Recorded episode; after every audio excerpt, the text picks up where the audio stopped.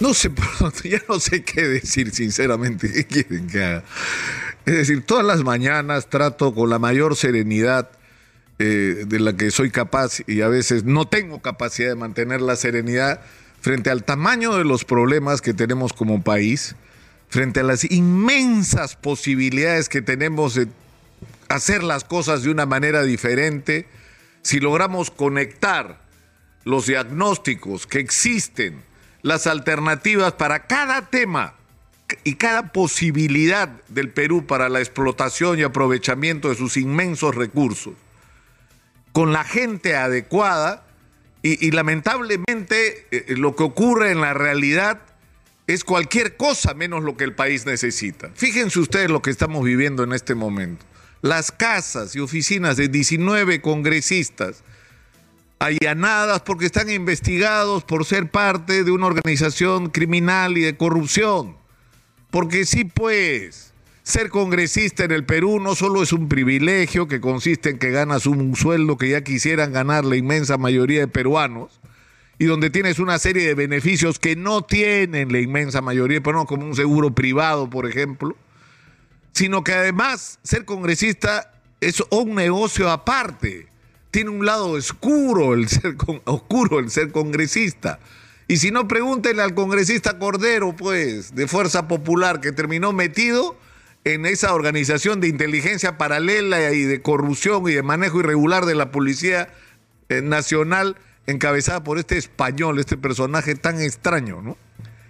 Eh, ¿El negocio cuál es? Tú eres congresista, entonces tienes la llave.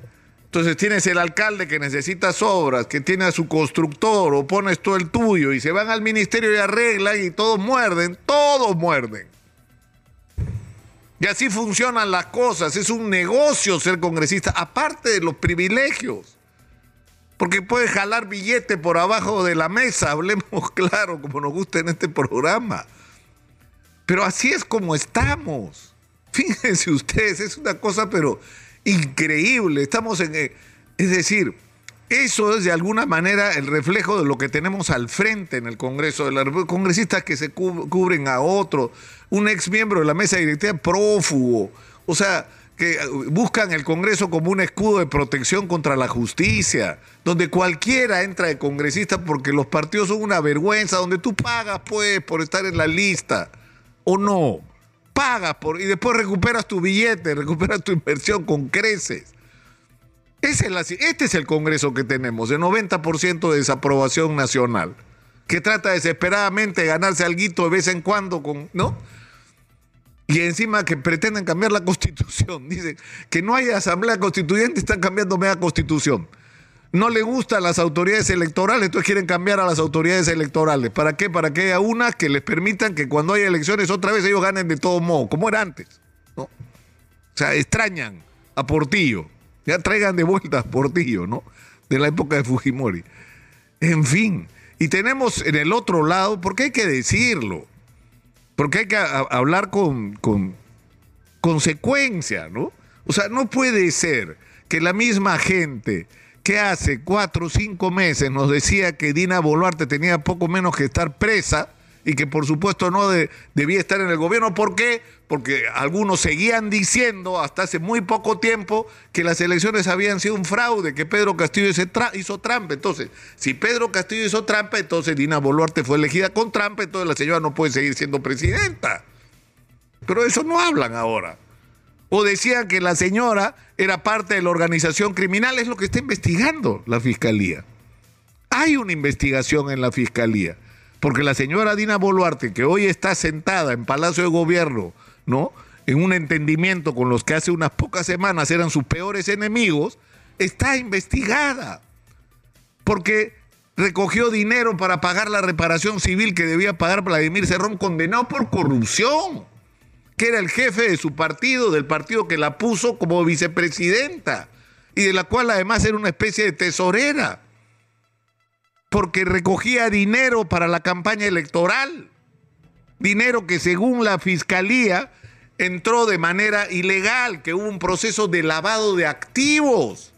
Es decir, la actual presidenta de la República está investigada dentro del proceso en el caso de Perú Libre, que para la Fiscalía es otro partido que, que, ha sido utilizado como organización criminal. Es decir, haces un partido para recaudar fondos, para tomar el control de aparatos del Estado en diferentes niveles, municipales, regionales o nacionales, para aprovechar esa posición y saquear el aparato del Estado. Esa es la investigación en la que está involucrada la presidenta de la República hoy. Y no podemos tapar el sol con un dedo, eso es real. Y tiene otro problema muy serio en este momento. Han muerto 66 personas por las protestas.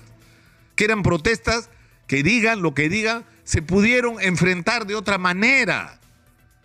Y yo creo que ni en la policía ni en las Fuerzas Armadas se va a aceptar el argumento de que los responsables de los muertos en Andahuaylas, en Ayacucho sobre todo y en Puno son los policías y los militares que apretaron el gatillo y dispararon. No, señor. Una decisión política de enfrentar de la manera como se enfrentó los conflictos sociales.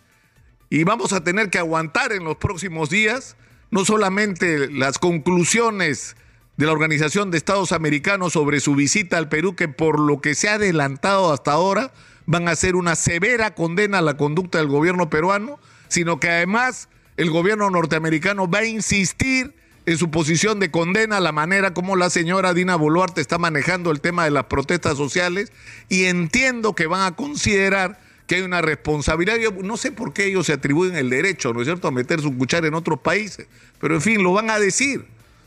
Entonces no podemos tapar el sol con un dedo y tenemos que ser conscientes de que esta es nuestra triste realidad.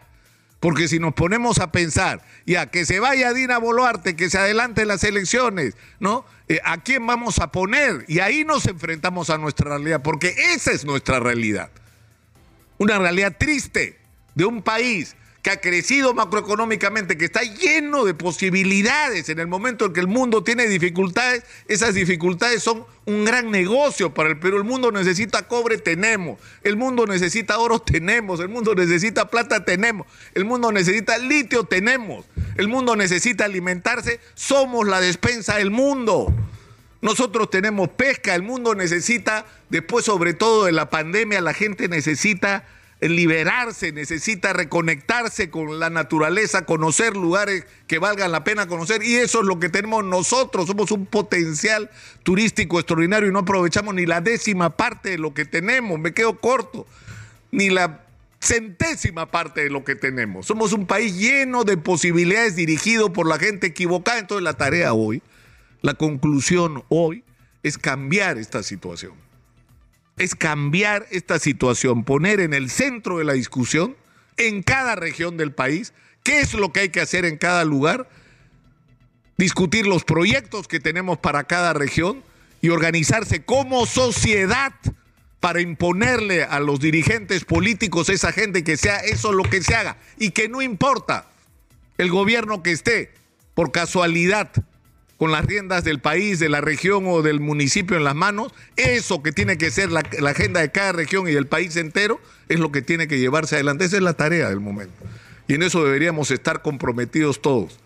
Porque si miramos lo que tenemos, es lamentable. Es una desgracia lo que tenemos y es peor aún pensar en la, la posibilidad de, y después de eso qué, no tenemos opción que valga la pena que despierte nuestras ilusiones, nuestras esperanzas.